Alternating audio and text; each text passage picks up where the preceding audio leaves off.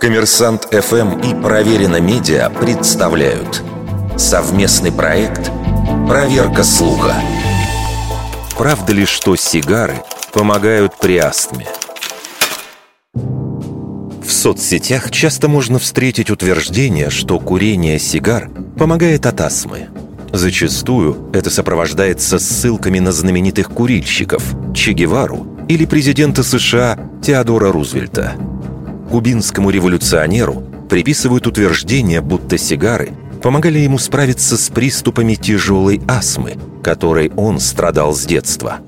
Прежде всего стоит обратить внимание на то, что сам Че Гевара, очевидно, не считал сигары единственным лекарством. В автобиографических записках Че Гевара действительно рассказывал о мучивших его астматических приступах из-за отсутствия лекарств – и в такой ситуации он облегчал страдания тем, что курил самокрутки из листьев душистого горошка. А также объяснял, что сигары он начал курить, чтобы отгонять назойливых комаров. Отдельного исследования о влиянии именно сигар на организм человека, страдающего астмой, до недавнего времени не было. В 2016 году группа специалистов из Греции опубликовала исследование о влиянии сигар на астму. В результате они пришли к нескольким выводам. Во-первых, у обеих групп людей, отобранных для испытаний, астматиков и здоровых курильщиков, после получасового курения сигары обнаружился одинаково высокий уровень токсичного карбоксигемоглобина.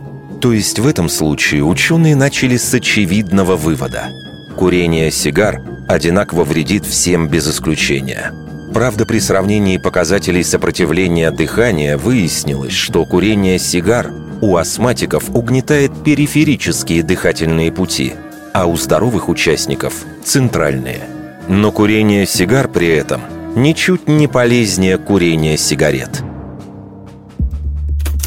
Вердикт.